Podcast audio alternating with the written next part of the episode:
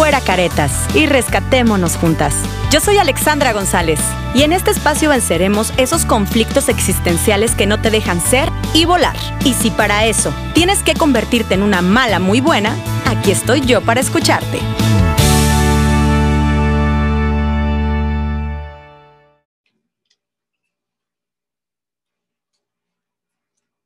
Hola, hola, ¿cómo están todos? Bienvenidos a una emisión más del podcast Una Mala Muy Buena. Como ya saben, este, en, e, estos días, eh, en esta segunda temporada, pues bueno, estoy invitando a mis amigas y obviamente tenían que estar invitadas todas las involucradas en el libro el día de hoy. Una de ellas está aquí. Eh, ella es mi amiga Jessica Esparza. Le digo, Jessy, ¿cómo te presento? Hace muchas cosas y ya no sé cómo presentarlas y como mercadóloga, como este, eh, como representante, como que haces eventos, ya no sé cómo presentarte. De todo un poco, soy, ya soy todóloga. Ya, ya sé, ya eres todóloga. Es que Jessy trabaja en una agencia de publicidad, este, trabaja en, en, en una empresa para hacer eventos, hace muchísimas cosas y este, entonces Jessie el día de hoy es mi invitada y ahora les diré quién es de las personas que leyeron el libro, ¿verdad? ¿Quién, qué historia es? ¿Qué historia es? Pero el tema que el día de hoy, eh, siempre se los digo, las invitadas deciden qué, qué tema tocar. Y me encantó cuando Jessie me lo mandó, me dijo, estamos en una situación difícil, yo creo que todo el mundo. Y, y me encantó el tema que pusiste, Jessie. Sí, ¿te gustó? Sí. Espero que les guste. El tema es dile sí a la adversidad. Híjole. Yo creo que cuando tenemos adversidad, lo primero que se nos viene a la mente, como siempre lo he dicho, ¿no? Porque a mí, ¿qué me está pasando? ¿Por qué yo? ¿Por qué me toca batallar? Y es un, es un juego en la mente bien cañón. y decirle si no es tan fácil. Exactamente. Y más en estos tiempos, este, güera, Ale, yo, para mí es mi güera.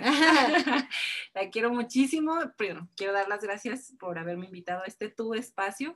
Gracias por hacerme parte de él y tocar este tema que creo que está pasando, que tenemos un muy buen pretexto que se llama pandemia, que ya tiene más de un año, que nos viene bloqueando y poniendo este, cosas para ver cómo no suceden. Sin embargo, yo creo que decirle sí a la adversidad en este tiempo es una muy buena oportunidad en cualquier circunstancia y situación de la vida.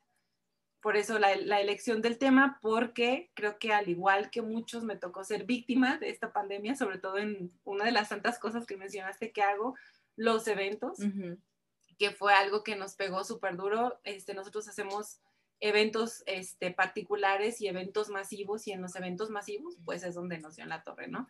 Pero ante precisamente todas estas circunstancias tuve que nuevamente en mi vida buscar el cómo sí, el, cómo sí hacer las cosas, ¿no? No me, no me podía quedar sentada esperando a ver qué más sucedía y entonces tuve que tomar decisiones. Y una de las decisiones más fuertes y, y ¿cómo te diré? Con las que más me, me peleé yo misma fue el, el, renunciar a ser empleada, el dejar de ser empleada, lo que había hecho toda mi vida, la verdad, depender de una empresa, de un trabajo y decir, ¿sabes qué? Pues tengo que aventarme a emprender. Creo que ya fueron muchos años de conocimiento, de estudiarle y de buscarle y ahora me toca pues yo sola volverme a enfrentar a un nuevo reto y decirle sí a toda la parte contraria que tenía, porque porque es pandemia, porque no había eventos, que era mi fuente principal de ingresos, porque tenía un sueldo, que era el que me ayudaba a sostenerme y de alguna manera seguir saliendo adelante, pero también tenía la oportunidad de sí o sí solamente en esta temporada de circunstancias adversas, vaya, este, encontrar una puerta. Y esa puerta fue renunciar a mi trabajo, prepararme para poder asesorar a las empresas y es en lo que estoy trabajando ahora como asesora empresarial en la parte de marketing digital, que es mi fuerte, sobre todo en Facebook, que es donde tengo una especialidad, y llevar de la mano lo de los eventos, que es, que es algo que me encanta, ¿no? Este, y aparte, pues seguir trabajando con lo de los medios de comunicación, porque gran parte de las empresas que ahora me toca asesorar son medios de comunicación, son este, incluso disqueras que tienen que hacer proyectos para los artistas que están integrados con ellos y, este, y pues estamos trabajando en eso y buscando el, el cómo, a pesar de que la vida te dice no, como siempre, ¿no? Este, buscar una manera. Y yo creo que a veces no es como que la vida, ¿no? A veces también es como que tú nada más ves el no y, y, es lo que quieres ver y es lo que dices, ay, no, es que la vida me está diciendo no es por algo y te agarras de ahí, como tú lo decías, encuentras el pretexto perfecto para poder decir, no, por aquí no es, cuando en realidad a lo mejor es, es algo que te va a llevar al sí, pero te va a costar un poquito más de trabajo, pero te va a llevar más arriba. Exactamente. Y es un albureo, o sea, es como aventarte el volado, no saber qué sucede. Sí. Pero, este, bueno, prepares como algunos puntos para irme guiando y, que tú me, sí, me ayudes con eso. Y el principal, creo que dentro de eso que estamos hablando, es la crisis no es el final, sino el comienzo, porque siempre que tenemos una crisis, incluso en la parte personal, crees que es como de no, ya, o sea, ya, ya no sirvo para nada, ya se acabó, es que otra vez, porque a mí y demás. Sin embargo, es el comienzo de decir, ok, se vale que me vaya mal, que esté mal, que esté en este momento de crisis en mi vida, pero ya lloré, ya pataleé, ya sí, el berrinche. Sí, claro. Que sí, sí, sí, La crisis es, pero fíjate que yo, yo conozco mucha gente que se queda como en, en la crisis. O sea, la crisis si aprendemos como a manejarla, yo creo que te puede llevar como algo, algo padre. Ahorita les voy a compartir algo acerca de, lo que yo he pasado en estos días que han sido muy complicados para mí también. Este, yo entré en un, en un momento de crisis y, y, bueno, a final de cuentas apliqué todo lo que les digo en los talleres, ¿no? El, el, para qué a mí, eh, qué tenía que aprender de esa situación, qué tenía, a dónde tenía que llegar, qué, para qué me estaba preparando. Y, y sí creo yo que cuando entras en un momento de crisis, piensas que todo el mundo está en tu contra. Todo el mundo está en tu contra, todo, todo está en tu contra. Sí, todo y todos. Todo y todos, sí. Sí, sí, sí, exactamente. Entonces la crisis, si te quedas como en esa parte de víctima, que yo creo que todos cuando estamos en crisis sentimos, eh, nos sentimos víctimas de las situaciones, si te quedas como en la parte de víctima, valiste madre. Exactamente no puedes quedarte y, o sea, se vale, es normal, somos humanos, es parte de este plano existencial pasar por eso, pero es como, ya pasó, ¿qué aprendí de esto que pasó? Y ahora, con este nuevo conocimiento que tengo, ¿hacia dónde me dirijo? Porque todo el mundo, todo el tiempo, todo el tiempo, ahora te tienes que estar replanteando qué sigue en tu vida. O sea, es como de, una relación se terminó, ya aprendí, ya lloré, ya me dolió, pero ¿qué, me, ¿qué me, me, dejó esta relación? Por decir un ejemplo, que en la que sigue no quiero que suceda. Exacto. Es como, eh, tuve un coach muy bueno eh, que se llama Cuautli Arau, que en algún momento me decía, Jessy, las relaciones de pareja es ver cómo las cosas chingonas de esa persona suman con tus cosas chingonas para que hagan una chingonería, ¿no? eran como, me encantan como sus términos muy coloquiales, pero que te hacen entender de qué se trata la, el punto. Entonces, ya pasó, ya tuviste la crisis, ahora es como esto, este conocimiento nuevo te lleva a lo que sigue en tu vida. Y no, bueno, ese es en el caso de una relación, pero también es cuando termina este, una fase laboral, por ejemplo, cuando decides alejarte de casa, de tu familia, o que decides poner un stop, porque esas son una de las relaciones más tóxicas y que más te pueden chingar la vida. Exactamente. Sí, claro. Este, pero también son las que te pueden decir el, lo que no quiero para el resto de mi vida. Exactamente. Yo, o sea, es esa crisis en la que dices, me voy a salir de la casa y luego, ¿qué tal que si no puedo? No, pero si me quedo, me voy a quedar estancado. Entonces te sales y dices, no, pues yo no quiero volver allá, me vale madre si tengo que trabajar de noche, de día, si tengo que hacer, deshacer.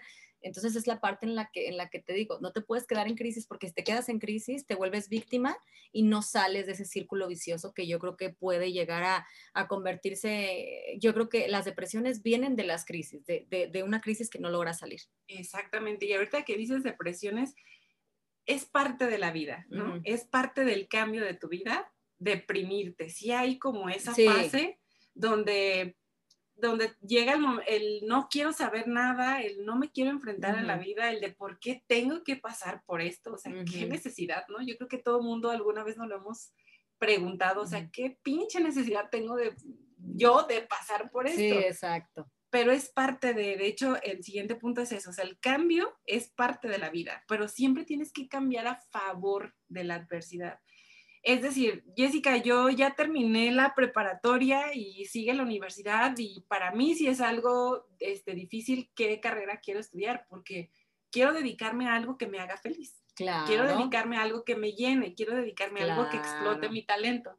Pero, ¿cómo tomo esa decisión? O sea, este cambio que sigue para mí, ¿cómo lo hago que sea en favor de... Y la adversidad a lo mejor va a ser al principio tu familia, cómo vas a estudiar eso, eh, es que eso no te va a dejar, es que te vas a morir de hambre, porque, güera, créeme, estamos en el siglo XXI, han pasado muchos años, las maneras de prepararte ahora son totalmente diferentes y sigue existiendo gente para la que es tan importante el que no seas lo que tu familia espera que llega a ser un conflicto personal para alguien. claro. es increíble, me toca dentro de las 10.000 cosas que hago trabajar mucho con jóvenes y por eso te lo digo, tengo a tres personas en este momento con las que son parte de mis asesorías que están pasando por esa situación. Y son desde chavitos que tienen a la papá millonario con la vida perfecta, que el dinero no es el problema, que pueden pagar la universidad que sea, pero tiene que ser lo que el papá le está diciendo. Porque, ¿qué crees? El papá trabajó tantos años atrás que quién se va a hacer cargo de lo que él trabajó ah, sí, claro, claro. entonces, y es como de Jessy, pero eso yo no quiero ser, o sea, no me importa que mi papá tenga la firma de abogados más grande del mundo, yo no quiero ser abogado. Exacto. quiero ser pintor, me encanta y sueño con irme a París y, mañana quiero estar en Italia y otro día quiero estar aquí en México y quiero hacer los murales más chingones pero pues el papá es abogado y la firma tiene años y no puede romper con eso, ¿no? Ay, híjole, qué, difícil, qué difícil es eso, qué difícil es salir de ese círculo donde tienes que ser lo que en casa quieren que seas. Exactamente, ¿y qué crees? Pues el sueño ya no importa, o sea, no importa el sueño de alguien más. De alguien más, lo que alguien más ve en ti. Ajá. Pero de ahí yo creo que es lo que me llegaba a mí a trabajar en el siguiente punto, que es trabajar por tus metas. O sea, trabajar por lo que tú quieres, esforzarte por lo que tú quieres, por lo que tú sueñas, por lo que es tu pasión. Hay algo que me encanta de tu taller, güera, que me, me fascina la, la vez que tuve la oportunidad de estar ahí. Tú hablas mucho acerca de los talentos y del talento que cada persona tiene. Y me fascina cuando les das en tu taller esa, para mí, herramienta de vida, porque les dices, o sea, ¿cuál es tu talento? ¿Qué significa talento? ¿Para qué soy bueno yo? Qué es lo mío, o sea, haciendo qué soy súper cómodo y que si lo hiciera el resto de mi vida no me importa si no me pagan, o sea, soy feliz. Exacto. Cuando yo te escuché decir eso, dije, no mames, o sea, ¿cuál es mi talento? Híjole, ahora sí, ¿cuál es mi talento? Ajá, me pusiste a pensar porque yo creo, yo puedo creer que mi talento es uno, pero porque a lo mejor en eso he trabajado toda la vida no es precisamente donde yo me sentía del todo cómoda. Y sí, el día que te escuché dije, bueno, si estar aquí es la oportunidad de tomar decisiones y hacer cambios, sí me puse a trabajar toda una semana en descubrir qué era mi talento. Creo que mi talento, uno de ellos es el don de escuchar, porque precisamente el escuchar me hace poder hacer una buena negociación con el cliente que tengo enfrente y entonces poderle plantear y decir, sabes que tu empresa lo que necesita es esto, hablando de lo que yo me dedico a hacer. Pero sí, ahí me di cuenta que, como tú lo dijiste ahí, o sea, si, si hago esto del resto de mi vida, es decir, si puedo compartir mi conocimiento yo, Jessica, con las demás personas el resto de mi vida y no me pagan, no tengo problema, porque me hace feliz, porque me llena. Porque exacto. Así, y lo descubrí en tu taller y eso se me hizo poca madre. O sea, dije, ojalá las personas se den cuenta de la herramienta tan poderosa. O sea, yo, yo se los decía en el taller, ¿no? O sea, a lo mejor eh, ¿qué son talentos? Los talentos es lo que tú piensas que todo el mundo hace bien fácil. No sé, por ejemplo, tú escuchar. Tú dices, ay, es que escuchar todo el mundo escucha. No, o sea, no todo el mundo escucha como tú. O sea, no todo el mundo tiene la capacidad de escuchar, de poner atención lo que quiere el cliente y lo que le vas a ofrecer que sea atractivo para él, ¿no? Porque a lo mejor hay mucha gente que escucha, pero dices, ah, no, yo aquí traigo ya lo que él ocupa. Esto es lo que ocupa su empresa. Tú, tú sabes escuchar y es un talento claro. O sea, es lo que yo te decía, yo, yo siempre pensaba como que hablar era mi talento, yo decía, pero todo el mundo lo puede hacer, pero luego empiezas a ver personas que se traban, empiezas a ver personas que les, que les da pánico escénico el, el escenario, el, las cámaras, este, eh, hablar enfrente, en público eh, o enfrente de hasta de tres personas les da, les, da, les da miedo y tú dices, no, es que mi talento es hablar, o sea, yo hablo mucho y ese es mi talento y yo podría hablar todo el día y, por ejemplo ahora con los talleres y todo lo podría hacer gratis por el resto de mi vida y me encanta, me fascina. Entonces, eh, siempre que, que, quieras descubrir tu talento tienes que enfocarte mucho en qué podrías hacer por el resto de tu vida sin recibir un peso a cambio. Ese es tu talento. Y eso es, es algo que, te va a llevar al éxito. Si lo, si lo aprendes como a analizar y a descubrir, te va a llevar al éxito. Exactamente, totalmente de acuerdo contigo. Y ahora, ya que lo descubriste, ¿qué sigue, no? Porque es como de, ya sé que soy un chingón para hablar. Y ahora, ¿qué sigue? Bueno, pues tienes que prepararte, tienes que trabajar en eso, tienes que tomar cursos, tienes que leer libros, tienes que juntarte con personas que te motiven a ser mejor cada vez más, a ser mejor que ellos mismos, ¿no? Y tener buenos maestros y buenos coaches. Por ejemplo, para mí, tú eres una excelente maestra, escuchando a cada quien, diciéndole en qué la está cagando y qué puede hacer para remediar ese cague, ¿no? Y sobre todo en la parte emocional. Este, independientemente de todo, es como de que eres muy honesta, ¿no? Y más como amiga, o sea, es como de, güey, no te estás haciendo pendeja. es esto donde la estás cagando y para qué es donde tienes que darle. Quieres hacerlo, no es tu bronca, pero esa es la realidad. Eso siempre les digo, yo nunca las juzgo, yo nada más les voy a decir lo que yo veo, lo que yo creo que pueden hacer, pero aquí se van a hacer pendejas el tiempo que ustedes quieran hacerse pendejas. Y, ya cuando ustedes descubren que sí se hicieron pendejas, vienen y me dicen, ah, sí, me hice muy pendeja. Exactamente. Sí, así. Y por eso el, el siguiente punto que es acciona, no solamente reacciones, o sea, porque las personas podemos reaccionar ante las situaciones. Es decir, ahorita, ¿no? Este, Jessy, no te estás haciendo pendeja, el vato con el que estás no es, tienes que irte de ahí, va para otro lado. Y entonces este, yo puedo reaccionar ante la situación y decirte, es que no, güera, o sea, yo estoy súper enamorada y me siento, Jessica, te conozco y no sé qué. Entonces tengo que, yo ya reaccioné ante lo que tú me estás diciendo que no va por ahí. Pero ¿cuál es la acción? Eh, eh, híjole, pusiste un buen ejemplo. Este, yo tengo amigas como en esa situación en las que yo les digo, tengo una amiga a la que quiero mucho y le digo, eres tan talentosa, eres tan chingona, pero ese vato no te va a dejar, mijita. No te va a dejar. Y hasta el día que te quieras hacer pendeja, le dije, porque mi casa está abierta, yo aquí estoy para escucharte. Y te puedes venir a quejar todos los días, venir a llorar, venir a, tomarte una cerveza, me la tomo contigo, te escucho. Hasta el día que tú decidas dejar ese cabrón, ese día vas a ser bien chingón, porque tú ya eres chingona, pero él no te va a dejar crecer. Pues todavía no se decide mi amiga, ¿verdad? Pero bueno, a lo que voy yo es que es cierto. O sea, reaccionar no es lo mismo que accionar. Exactamente. Entonces, acción es tomar la decisión y hacerla, o sea, llevarlo a cabo. Es el ejemplo de, tu amiga, por ejemplo, y que se siga siendo tonta y que no sé cuánto tiempo más vaya a querer estar ahí. Y, el ejemplo, este, y otro ejemplo, a lo mejor, por ejemplo, de la vida diaria es, ya me di cuenta que no soy feliz en el trabajo en donde estoy. Sí, estoy ganando bien, este, pero no soy feliz, no me llena. ¿Qué acción tienes que tomar? La mayoría de las personas podría pensar, renunciar y buscarme otro trabajo. No. Primero es, ¿a dónde vas a ir que realmente te haga feliz? Luego piensas en el sueldo, mamacita. Eso, eso viene por añadidura.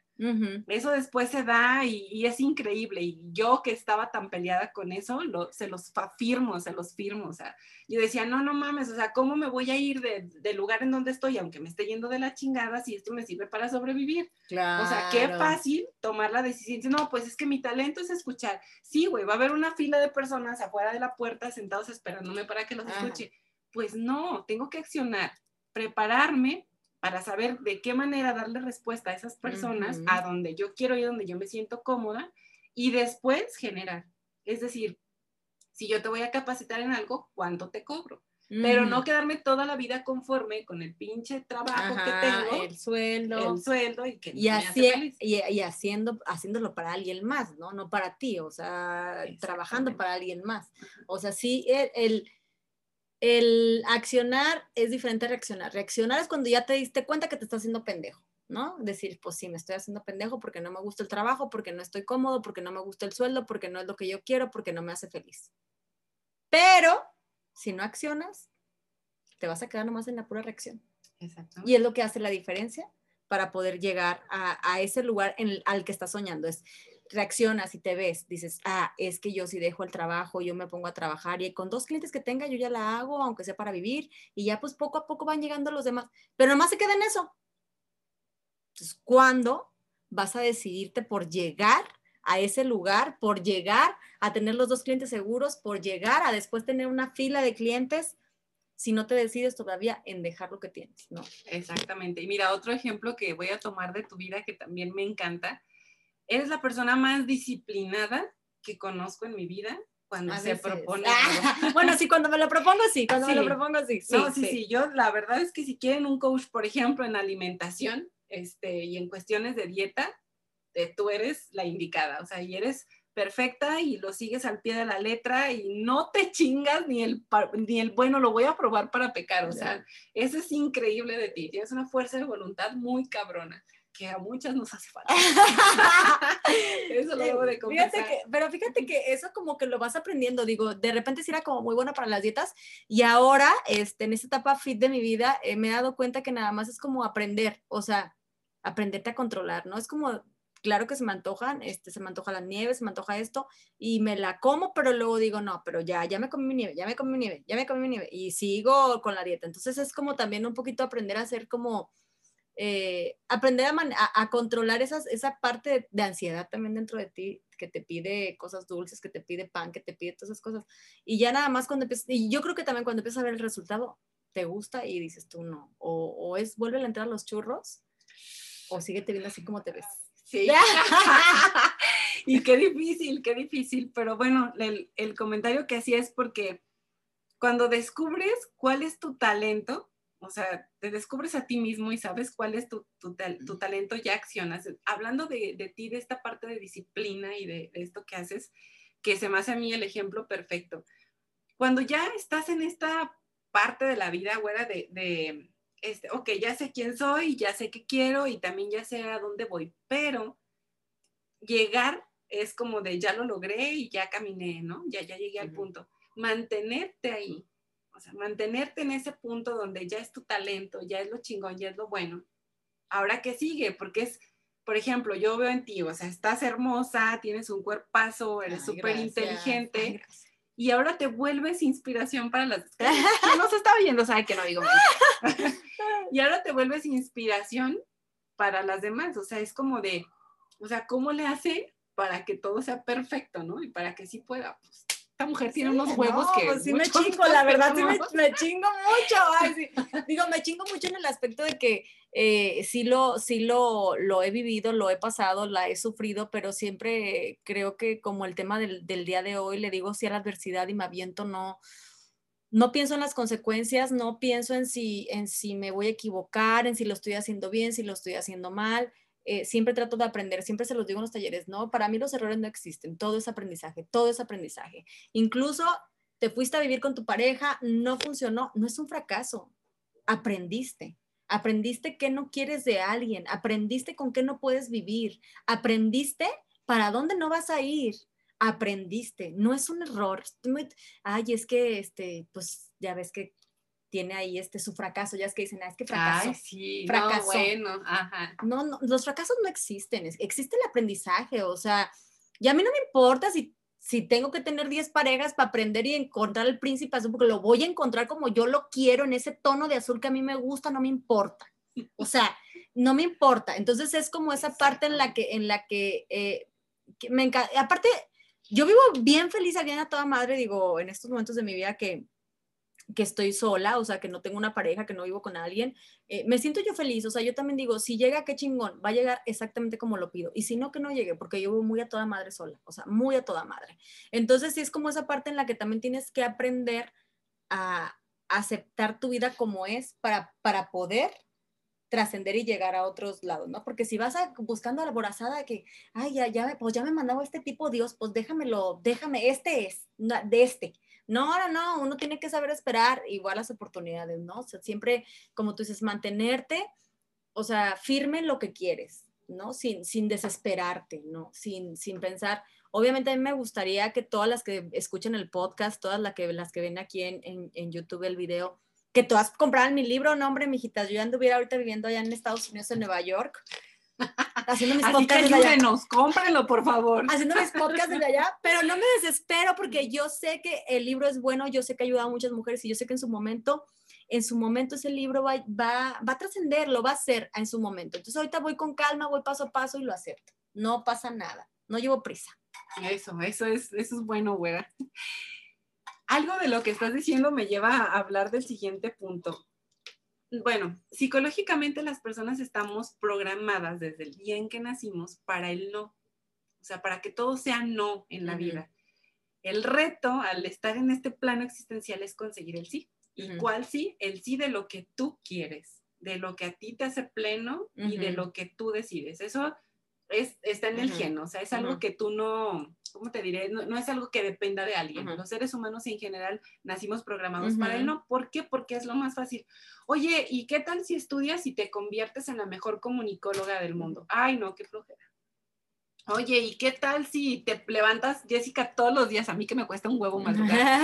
todos los días a las 6 de la mañana a correr media hora. Ay, no, qué flojera. O sea, mejor a las 8 y camino de aquí al carro, ¿no? O sea, lo que es lo más fácil. Sin embargo, o sea, eso es fácil porque estás programado para el no. El trabajo y el reto de la vida, güera, es como cómo conseguir ese sí o cómo llegar al sí de lo que te cuesta más trabajo. Eso es donde está el reto, o sea, ahí es donde, donde tienes que recordar que aunque estamos, aunque estamos programados para el no, tu objetivo, tus ganas, tu meta, tu reto. Fíjate que yo creo que eso se puede modificar un poco porque esto viene de los papás yo lo he dicho en muchos podcasts y lo, he dicho, eh, de repente eh, nuestros miedos los transmitimos a nuestros hijos y generamos el no en automático para muchas cosas. Es decir, eh, Allen no pudo cumplir su sueño de escribir otro libro y entonces si Patricio crece y quiere montar un car wash, yo automáticamente le voy a decir, no inviertas tu dinero porque este, luego te ve mal, lo vas a perder todo. Y entonces mis miedos se los estoy pasando a Patricio y Patricio cree en ese no que ya le implanté yo. Si nosotros como papás aprendemos a modificar en el cerebro de nuestros hijos ese no, porque dices, nosotros ya venimos con el no integrado, pero sí creo que como papás o nuestros papás pudieron haberlo modificado nosotros. Eh, yo, yo este, tuve un coach que, que un día me hizo una pregunta y me dijo, ¿tú no, tú no te has preguntado por qué has tenido tantas parejas? Y le dije yo, pues, porque así soy, ¿verdad? Ojo alegre. ¡Ah! no, no es cierto. No, y él me dijo, porque tú vienes a eso, tú vienes a enseñarles, o sea, ¿cómo le vas a enseñar a alguien cómo enfrentar a una pareja o cómo, o cómo llevarla bien o cómo llevarla mal o cómo saber si ya se acabó? Pues teniendo muchas. Tú ya tuviste una, tuviste otra, ya sabes cómo por aquí, no, por aquí, no, no, no. Y en una de esas parejas que tuve, tuve un deportista eh, de alto rendimiento, de muy alto rendimiento. Y algo que me gustó mucho de él fue que yo le dije que no muchas veces. Y él, al contrario de todos nosotros, él, está él no está preparado para un no. ¿Por qué? Porque desde que entran a, alguna disciplina en cuestiones de que vas a competir a nivel Juegos Olímpicos como él, ellos mandan con psicólogos desde que son muy niños y para ellos el no no existe porque eh, el competir en Juegos Olímpicos con los mejores del mundo, con gringos, con chinos, con que, sabes que son güeyes muy preparados y que te entrenan todo el día, eh, tienes que hacerlos sentir seguro. Entonces ellos van con psicólogos desde que son unos niños y, y los empiezan a preparar psicológicamente para ser campeones. Entonces, de ahí aprendí a que de verdad sí se puede. O sea, puedes tú ser tu misma psicóloga, sí, sí, o sea, yo soy mi misma psicóloga, la neta, yo sí, yo sí, de repente es como amanezco de, ay, no me quiero, ay, no estás mamona, levántate, no estás pendeja, ya, ya, ya te sentiste mal, ya, levántate, ya, no puedes. Pero sí creo yo que, que, que también como papás podemos ser los psicólogos de nuestros hijos, podemos encaminarlos a sus sueños. O sea, yo hoy por hoy eh, estoy preparada para apoyar a Patricio en cualquiera que sea su sueño. No me importa si quiere ser chef, no me importa si quiere ser músico, si quiere ser astronauta, si quiere ser estilista, si quiere, lo que quiera ser Patricio, yo voy a estar ahí para decirle si puedes, tú vas a hacerlo, vas a hacerlo bien chingón, qué padre, cumple tu sueño. Y creo que eso, si lo hubiéramos tenido nosotros, o sea, te pones a pensar tú, que tus papás te hubieran dicho eso, el camino para ti hubiera sido más fácil. No, bueno, si mis papás me hubieran dicho que sí desde el principio, yo que te hubiera dicho, bueno, le hubiera batallado tres kilómetros menos a, a todo esto, pero sí, coincido totalmente contigo. Mi punto al decir que estamos programados, que no es como cuando llegamos a esta parte de zona de confort, la famosa zona de confort, como ya es como más fácil el, ah, pues no pude, ni modo, ni pedo, aquí me quedo, o sea, eso es lo más fácil. El reto es el ver el cómo sí, o sea, el, lo que, el nombre del tema, ¿no? Cómo decirle sí a la adversidad. Porque si tú sientes que todo está en tu contra, este, que todo mundo es malo, que todo lo que te pasa pareciera que para ti es contrario, ¿tú cómo vas a llegar a ese punto? Ahora tenemos mil herramientas y mil maneras. Ahora no hay pretextos. Exactamente, no hay pretextos. No, no hay pretextos. Sin embargo, el ser humano somos tan chingones que buscamos el más mínimo pretexto para que decir, no, mejor es que, es que mejor aquí me quedo. Es que mejor sí me chingo la galleta. Es que mejor no voy a caminar es que mejor no sí estudio lo que mi papá quiere porque pues no le voy a batallar, al final está ahí la empresa, ¿no? Claro. Este, y pues mejor sigo con ese legado. Es que mm. es el como esta zona de confort que te hace sentir tan confortable que se te va olvidando lo que realmente quieres hacer en la vida. Pasan los años, tienes una familia y luego tú le pasas esas este, frustraciones que llegas a generar a la familia y es cuando se hace todo un caos, ¿no? Sí, porque vas heredando, vas heredando ese tipo de situaciones en las que tú no, no te apoyaron a ti, te sembraron miedo y entonces tú vienes a hacer lo mismo con tus hijos y eso es lo que a mí no me parece justo, ¿no? Como tratar de, de como papás, mejorar todo lo que como, como hijos, o sea, nuestros papás no pueden hacer con nosotros. Exactamente, dice Odindo Perón y me encanta esa frase, que me he dado cuenta que muchos la adoptamos sin querer queriendo, ¿no? este, el famoso pensamiento mágico pendejo que llegamos a tener. O sea, es ese pensamiento o la loca de la casa que muchos llaman, que todo el momento te está chingando ahí y te está diciendo es que mejor no, mejor vete para acá, mejor confórmate, no te preocupes, no pasa nada. ¿Y qué pasa con la parte talentosa y con esta parte de talentos y con esta parte de descubrimiento? Creo que es donde viene la parte más interesante de todo esto y de cómo después de que le dices que sí a la adversidad, es como de, ok, ya está de la chingada, yo ya no puedo, voy a hablar de mí, por ejemplo. Sí, este, ya me quedé sola, ya me separé. Este, tengo un trabajo donde tengo un sueldo de la chingada, no me va a alcanzar para pagar la renta, para pagar lo de mis gastos personales y todo. Entonces, ¿qué voy a hacer? O sea, es que me va a ir mal, voy a tener que regresarme a la casa otra vez. o sea, entonces fue como pararte enfrente del mar, ver una pinche ola enorme y no, o sea, no tener salvavidas, no saber nadar y no saber ni para dónde darle. ¿dónde viene la parte de este pensamiento mágico pendejo? O sea, es donde decir, a ver, Jessica, si está la pinche ola, si no sabes nadar, si no hay un pinche salvavidas, pero nádale, mijita, porque qué tal que si nada más en cuanto cruces la pinche ola, el mar ya está bien abajo y es un mendigo charco y lo puedes cruzar brincando. No sabes si no lo enfrentas. O sea, no sabes si no está más así, si rompes tú mismo el reto y si tú mismo dices, ¿y qué tienes que hacer para eso? Lo que les decía, trabajarle. Buscar las herramientas, asesorarte en, internet, pagarle una asesoría a Ale de, Ale, no sé qué hacer con mi pareja y me está llevando la chingada y necesito de tu ayuda.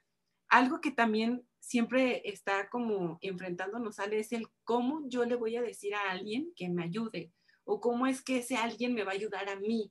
Si ese alguien es, no deja de ser otro ser humano, sí, pero ese otro alguien tiene la experiencia que tú no, el conocimiento que tú no y la llave mágica para decirte cómo brincar esa pinche ola que crees que no tiene fin, ¿no? Entonces, y ahí está. O sea, entonces es, ¿qué hago? Contacto a Alexandra por una mala muy buena y le digo que me ayude con la pareja que no sé cómo superar, ¿no? Quiero salirme de mi casa y no sé cómo hacerlo. Ale, ¿qué tengo que hacer? ¿Para dónde le doy todo? ¿Por qué? Porque hay una profesional detrás de todo esto que tiene, deja tú la capacidad y el conocimiento, tiene la experiencia y tú ya pasaste por eso y tú ya sabes cómo hacerle. Entonces es nada más ir buscando en tu vida a las personas indicadas. Sí, claro. Dicen, Ale, los que saben y los expertos, que lo que eres hoy es el resultado de las cinco personas con las que siempre te juntas y más te rodeas. Eso eres. Es decir, tu mejor amiga, tu mamá, tu papá, tu tía, tu hermano, tu sobrino, tu primo. Las cinco personas que tú dices, estos cinco son mis más allegados, son mi círculo, tú eres el resultado de esas cinco personas con las que convives. Entonces, ¿cuál sería el reto? Para que tú puedas ser más chingón, juntarte con gente que sea más chingona que tú, que tenga más conocimiento, que haya escrito más libros, que haya viajado más por el mundo, que tenga una empresa más grande que la tuya. ¿Por qué? No porque tú este, seas menos que esas personas, sino porque vas a adquirir el conocimiento de ellos para llegar a tu punto personal. Y ese conocimiento, Ale, es el que nos da una llave que pocas veces o pocas personas pueden poseer. Y decir, estoy con esas personas que son más chingonas que yo porque quiero llegar a ese nivel y lo único que necesito es el conocimiento que ellos tienen para yo aplicarlo en mi propio proyecto. Para yo, yo ser parte de esas otras cinco personas que alguien más eh, dice, es que lo volteo a ver así porque yo quiero llegar a ser como ella. Entonces yo quiero que Ale sea de mi círculo, porque quiero saber manejar perfectamente al momento de una ruptura emocional, al momento de que ya no sepa dónde darle, saber cómo ser una mala muy buena. y necesito esa ventana. Entonces yo quiero que Ale sea de mis cinco primeras personas en, en decirme para dónde darle, ¿no? Exacto. Sí, uno tiene que buscar las personas indicadas y, y también buscarlas y también saber alejarte de las que, de las que no están aportando nada, ¿no? O de las que te están jalando. Fíjate, Ale, que tienes toda la razón. Y eso es algo que conforme pasa el tiempo y los años, te cuesta. De hecho, yo creo que es como una etapa del ser humano en la que te cuesta soltar a las personas. ¿Te duele? Sí. Porque dices, es que no, porque es mi mejor amigo, es mi mejor amiga es que no, porque es mi prima, es con la que crecí, con la que he estado toda la... ¿Cómo crees que ella? O sea, y hasta te parece increíble, ¿no? Pero resulta que cuando lo sueltas, cuando te alejas y, eh, viene como esta fase de depuración propia, ¿no? Te das cuenta que dices, ay, güey, la estaba cagando bien cabrón. Sí necesitaba salirme de ahí. Sí necesitaba alejarme. Y como lo pongo en el libro, no es precisamente de que sean malas personas o no, no es precisamente de que eh, no te convenga juntarte con ellas, sino simplemente creo que como seres humanos crecemos y, como lo puse en el libro, ¿no? Que me dijo una vez Ana Laura, este, eh, eh, los amigos son como la ropa, a veces creces y ya no te quedan. Es eso, es simplemente eso, es saber aceptar que eh, si a lo mejor tú estás en los medios de comunicación y a lo mejor ella está en el deporte, ella no se desvela, ella no toma, tú sabes que tu trabajo es desvelar. O sea, obviamente los caminos son diferentes y te van a alejar de esa persona, pero no porque sea mala persona, sino porque simplemente los caminos son diferentes y tienes que aprender a seguir tu camino, ¿no? A seguir tu, ella sus sueños, tú los tuyos. Y entonces no es que se dejen de, ser las mejores amigas, sino simplemente están evolucionando y, sus caminos van por diferentes lados, ¿no? Es, es eso. Y uno tiene que aprender a dejar ir también ese tipo de situaciones. Exactamente. Y de personas, porque cómo duele, ¿no? Sí. Y este, bueno, siguiendo dentro de la, de la plática, hay algo bien importante que tenemos que dejar de lado, Ale, para poderle decir sí a lo adverso y algo que creo que es una de las cosas más complicadas, dejar de lado las, las opiniones externas negativas. Sí. Qué difícil es cuando la persona que tú más quieres o la persona en la que tú más confías te da una opinión negativa acerca de lo que es tu sueño y que tienes que dejarla de lado o en una decisión. En una decisión. Eso duele. Duele, mucho. Sí. Y, te lo digo porque me pasó y me ha pasado en varios, en diferentes etapas de mi vida. La primera y la más complicada fue cuando decidí salirme de mi casa y, y, fui la peor mujer del mundo. Y era una opinión negativa hacia algo que quería hacer. O sea, entonces decirle no, o sea, de, dejar de lado eso y más cuando viene de un ser humano tan importante en tu vida, ¿no? Para mí en ese momento mi madre, o sea, como el cómo que te vas a ir, es que estás renunciando a esto, es que no quieres enfrentarte al problema.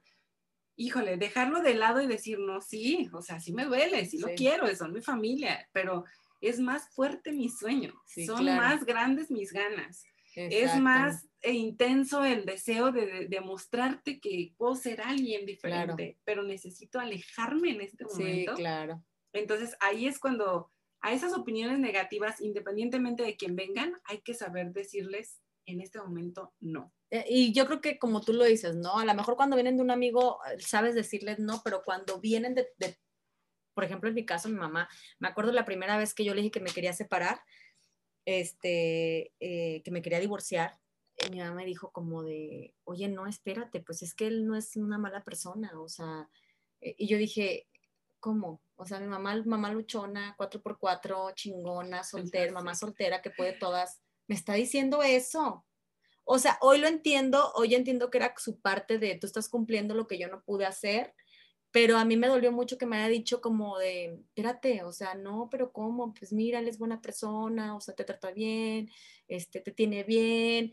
Eh, fue, fue como, o sea, me quedé, o sea, me quedé un tiempo más porque ella me dijo eso, que es lo que yo te decía a ti, o sea, ¿cómo logras cambiarte un chip de alguien que, que, que tú crees que ella siempre tiene la razón, porque pues a final de cuentas los papás nunca te van a decir algo para chingarte.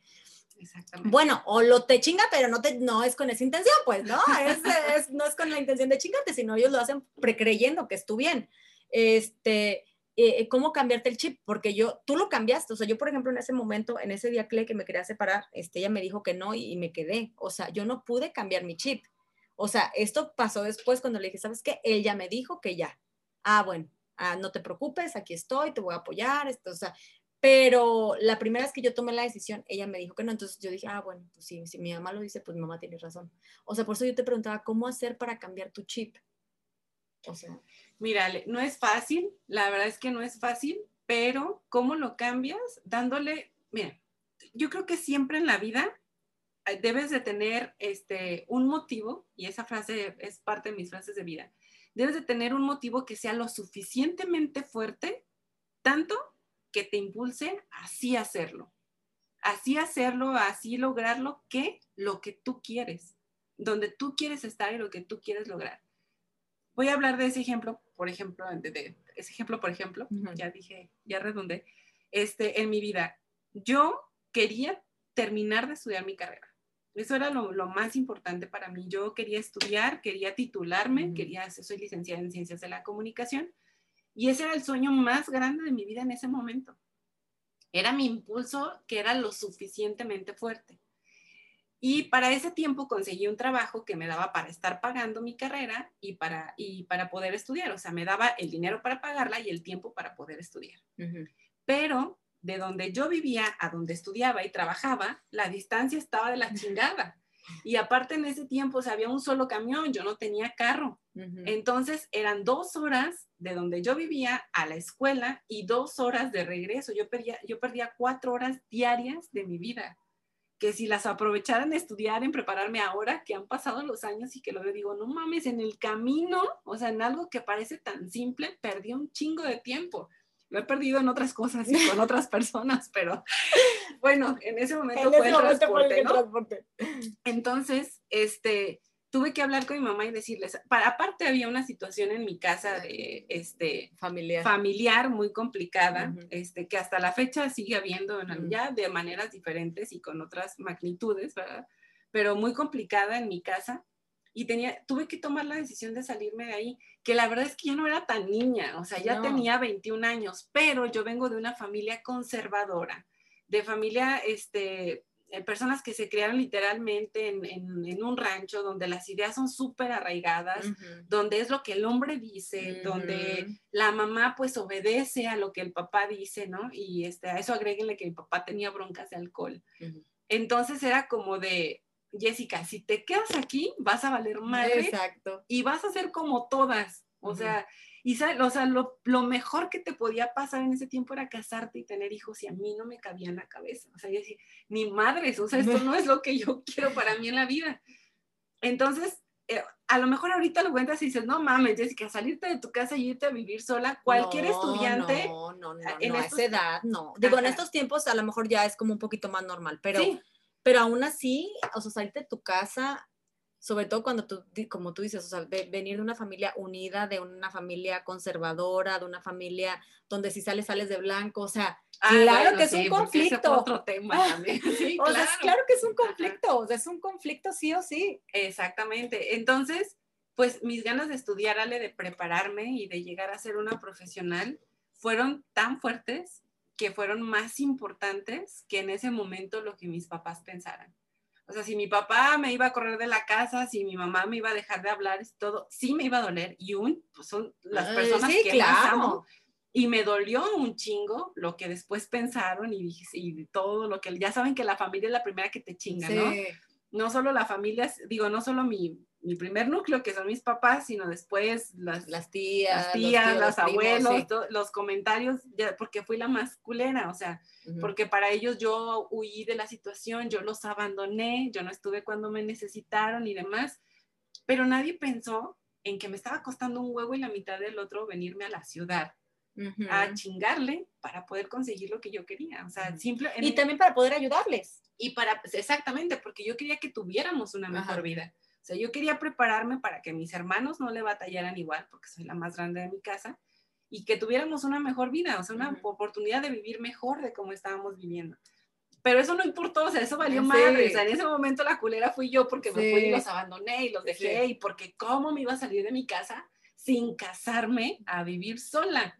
Porque ahí, pues, les digo que mejor que te podía pasar era casarte y tener hijos. Y para mí, les juro, no, no se los puedo explicar, pero eso era una situación de terror. O sea, yo dije, no mames, no, yo no me quiero casar, no quiero tener hijos, yo no quiero dedicar mi vida a eso. Me quiero preparar y quiero estudiar y, y quiero compartirle al mundo después lo que sé. No creo que lo más chingón que te, te pueda pasar eso. Sin embargo, todas las mujeres de mi familia en ese momento creían que era lo más perro que te podía pasar. Sí, exactamente. O sea, tener tu casita, tus muebles, tu hijito, tu esposo, el perro y wow. Sí. Y para mí no, o sea, yo decía, no mames, hay una vida más chingona después de esto.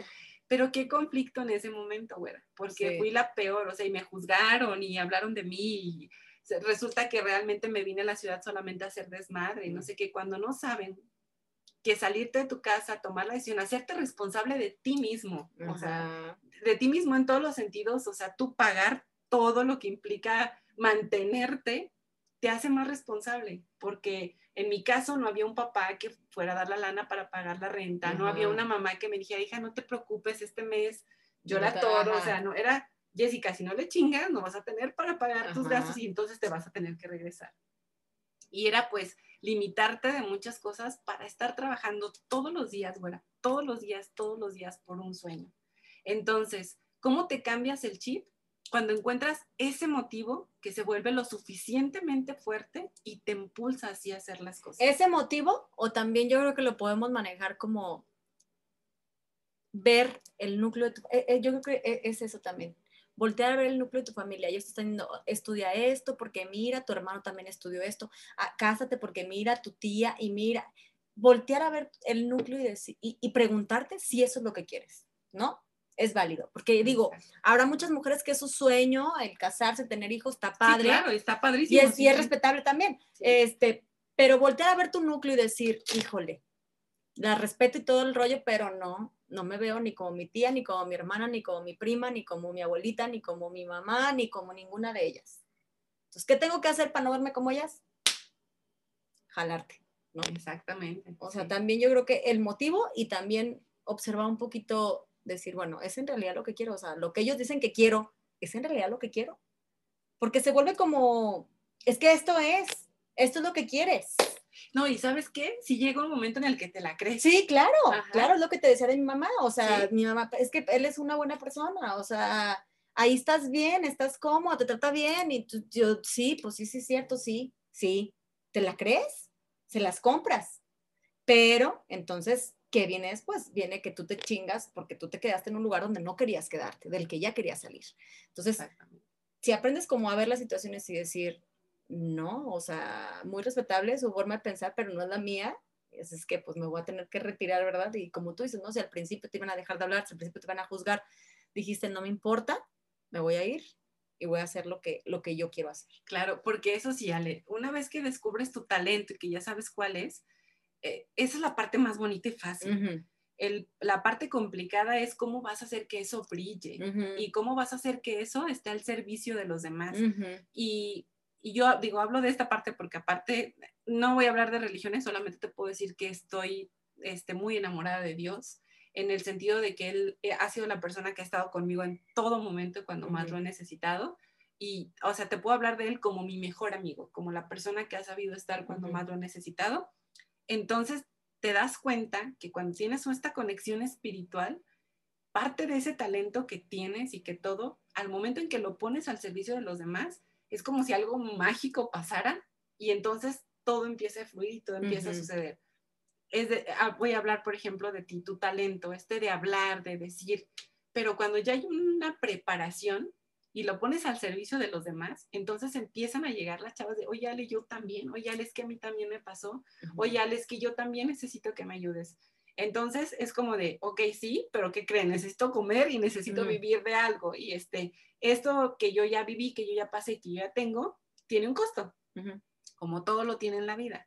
Y tú dices, lo pago porque vale la pena saber cómo llegar a ese paso siguiente, cómo brincar esto que sucede pero de una la mano y de una manera donde ya no la caguen. O, o brincarte pasos, ¿no? O sea, yo, como, yo como lo digo, o sea, si yo hubiera leído mi libro hace años, yo quizá no me hubiera divorciado y hubiera sido un poco más inteligente y hubiera hecho eh, algo por salvar y, hubiera cambiado yo antes, o sea, porque para, para llegar a la persona que soy ahora tuve que dejar a esa persona que en su momento fue el amor de mi vida y, y, tuve que descubrirme sola. Y en cambio pude haberlo hecho ahí, pude haberme recuperado, pude haber, eh, eh, pudo haber él visto a la mujer de la que se enamoró y entonces a lo mejor estuviéramos juntos, ¿no? O sea, es algo que yo digo, o sea, eh, si yo hubiera leído el libro, yo creo que mi vida hubiera sido diferente, me hubiera brincado muchos momentos de sufrimiento, me hubiera brincado muchas situaciones y, hubiera sido más inteligente también, o sea, en muchos aspectos. Entonces,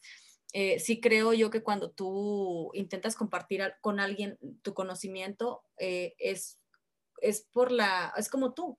O sea, tú quieres que, que la gente que, que, se acerca a ti, que, que te hace consultas para, para, sus, para el marketing, pues obviamente es para ahorrarles el tiempo, para que ellos no estén, no estén metidos en el Facebook y de, ay, no es que no se, no se hace una promoción, o sea, es ahorrarles es ahorrarles el tiempo y, hacer que se brinquen esa parte en la que yo soy experta, tú relájate, yo déjalo en mis manos, ¿no? Es como esa parte en la que eh, encontrar las personas indicadas que te pueden ayudar, pueden cambiarte todo. Exactamente. Y para lograr todo esto, Ale, hay que tener mucha disciplina en la vida.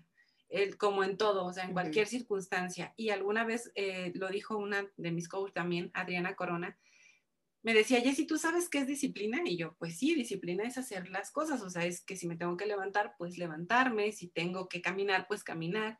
Y me dijo, no, Jessy, disciplina es hacer lo que tienes que hacer, tengas o no ganas.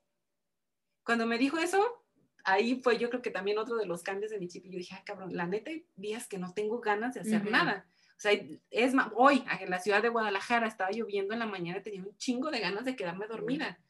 Sin embargo, tenía una cita con un cliente a las 9 de la mañana, entonces eso para mí, por mis distancias, implicaba levantarme a las seis y media para poder arreglarme y la comida, chalala, chalala, y poder salir a tiempo, ir a visitarlo y regresar a la oficina. Entonces, disciplina es hacer lo que tienes que hacer, tengas o no ganas. Y esa es otra de las llavecitas, yo creo, Ale, que te va a llegar, te va a ayudar, perdón, a llegar a donde quieres estar. Una vez que ya te enfrentaste ante mil cosas, que tienes un chingo de adversidades, porque esas no se acaban. Esas están siempre en, todo, todo momento y con todo mundo. Y se presentan a cada rato porque es lo mismo, ¿no? O sea, es como aprender. O sea, tú te preguntas cómo Bill Gates hizo todo lo que hizo, cómo Steve Jobs hizo todo lo que hizo, cómo Slim hizo todo lo que hizo, pues seguramente se equivocaron mucho y seguramente lo intentaron una y otra y otra y otra y otra y otra vez hasta volverse expertos en eso.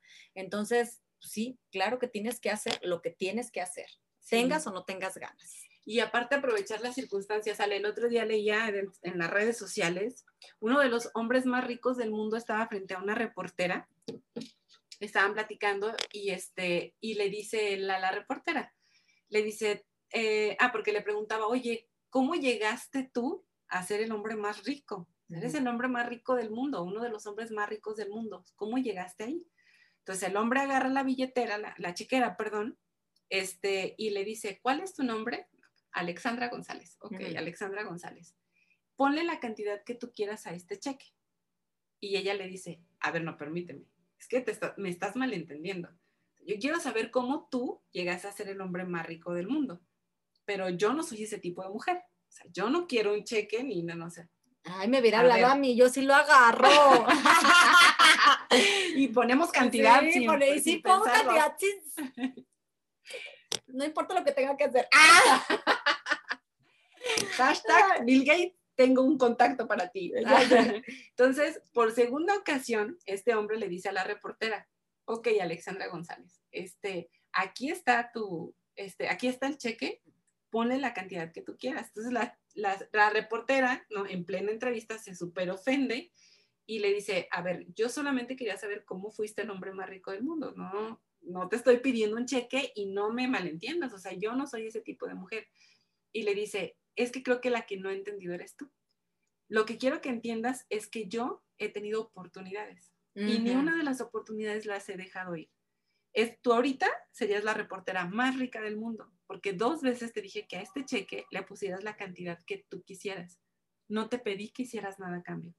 Tuviste la oportunidad frente a ti, pero tú decidiste no tomarla. Exactamente. Entonces, este parte del cambio, Ale, es estar siempre bien receptivos, con los ojos bien abiertos. Y, siempre se los he dicho, ¿no? El tren pasa una vez, lo tomas o lo dejas. Eh, pasará otro, no va a ser el mismo, te vas a subir a otro diferente tren, pero tú decides si lo tomas o lo dejas. Esto es, te la vas a jugar, te la tienes que jugar.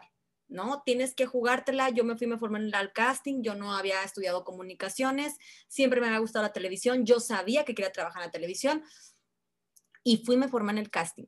Habiendo mujeres guapísimas, modelos, mujeres que ya, eh, ya, han trabajado en, en la televisión, habiendo mujeres que habían estudiado comunicación. Y sin embargo, yo fui, me formé ahí y dije, voy a quedar, o sea, lo voy a hacer, lo voy a hacer extraordinariamente bien que me voy a quedar. Entonces, es te, quedas en tu casa sentada, no van a llegar a decir, oye, ¿quieres ser conductora, Alexandra? No, pues no. Uno tiene que tomar las oportunidades, exactamente, sí creo en eso. Yo sí hubiera tomado el sí, yo la verdad es que ah. también. Yo no lo hubiera pensado, lo tomo y sin problema le pongo los ceros. Ay, yo ya después sí me decía, ay, era una broma y yo le dije, ah, ya, yo me la había creído. Pero bueno, yo como que le hubiera puesto la cantidad. Exactamente. Entonces, ¿de qué se trata llegar al lugar en donde quieres estar, Ale? Eh, eh, ¿Cómo lo logras? Aparte de que hay que chingarle, chingarle, chingarle, dice Odino Perón. Es decir, no hay para quienes pueda ser más fácil y el camino no sea tan largo porque toma, hace ejercicio, se cuida, eh, consigue a las personas adecuadas para asesorarse y demás y trabaja menos para llegar a lugares donde tiene que estar. Creo que algo bien importante es tomar decisiones porque si el, al, hay, um, perdón, si existe una verdad es que el día de hoy somos el resultado de una decisión que tomamos ayer. Sí. Entonces, ¿dónde quieres estar hoy? ¿Dónde quieres estar mañana? ¿Qué sigue con tu plan de vida después de que dices que, o sea, por ejemplo, Alexandra, ya soy la locutora que todo, conductora, perdón, que, que todo el mundo reconoce, ya escribió un hijo, ya escribió un libro, tengo un hijo. ¿Qué sigue? Solamente tú sabes. tú, tú, sabes qué sigue en tu vida y todo, pero sí tienes que dedicarle tiempo a, decir qué sigue y lo más este, fácil y complicado a la vez qué sigue y cómo sigue, y por qué y para qué sigue. O sea, son como diferentes preguntas, planteártelas, realmente dedicarle el tiempo. Y una vez que tenga eso, pues la varita, así como la cerecita del pastel y lo más fácil y difícil, hacerlo. Hazlo. O sea, no te la pienses tanto, neta, hazlo. Yo las cosas que más me he pensado son las que menos he hecho y en las cosas que digo, chingue su madre, va, son las que más resultado han tenido. Sí, exactamente. Entonces, creo que ahí está como la diferencia entre una cosa y otra. Y quiero compartirte una de las frases de Nick Bujik, que no sé si lo pronuncié bien porque es bien difícil su apellido, pero seguramente todo el mundo lo ubica, es no, no, quiero usar esta referencia, pero es este chico que no tiene extremidades ah, sí, sí, y que es un gran conferencista y que ha cambiado la vida de muchas personas. Él dice, enfócate en tu sueño y haz lo que sea necesario para continuar tras él, que fue parte de lo que dijimos y hablamos ahorita. Y dice esta frase que me fascina, si encuentras algo positivo en tu vida que nadie puede argumentar, entonces agárrate de ello y parte de ahí. Es decir, si yo ya encontré que lo más chingón en mi vida que me puede pasar es ser asesora de marketing y poder llegar a las empresas más grandes de todo México, me voy a agarrar de esa chispa y no me voy a soltar. Aún así parezca que es imposible, que ni siquiera conozco a los empresarios y demás, voy a trabajar para que eso suceda. ¿Cómo? Haciéndolo, buscándolo, yendo a la Cámara de Comercio, viendo quién es el empresario, preguntando si tengo un amigo que conoce a fulano o sutano y buscando la manera, tocando la puerta siempre, porque si no la tocas, pues no va a haber esperanza ni, ni, posibilidad de que sea. Exactamente. Me encantó el tema del día de hoy, dile sí a la adversidad. Este, creo que todos hemos pasado por situaciones difíciles, todos, todos, y a lo mejor puede ser una situación que para ti es difícil, para mí es muy fácil, pero para ti es una adversidad y para ti es una prueba. Entonces tendrás que decirle sí, tendrás que aceptarlo y tendrás que luchar por ella. Así es. Muchas gracias, Jessie, por haberme acompañado el día de hoy. Gracias a ti por, por invitarme y por permitirme compartir con tu gente este espacio. Ay, no, gracias, Jessie. Ahí este, a, los que ya a las que ya leyeron el libro ya escucharon la historia, ya saben quién es la protagonista de, de, cuál historia más bien. Este, espero les haya gustado este, este episodio de Una Mala Muy Buena. Dile así a la adversidad y escúchenlo las veces que sea necesario para que ustedes también se lo metan en la cabeza. ¿ok? Muchas gracias, Jessy. Gracias a ti. Hasta luego.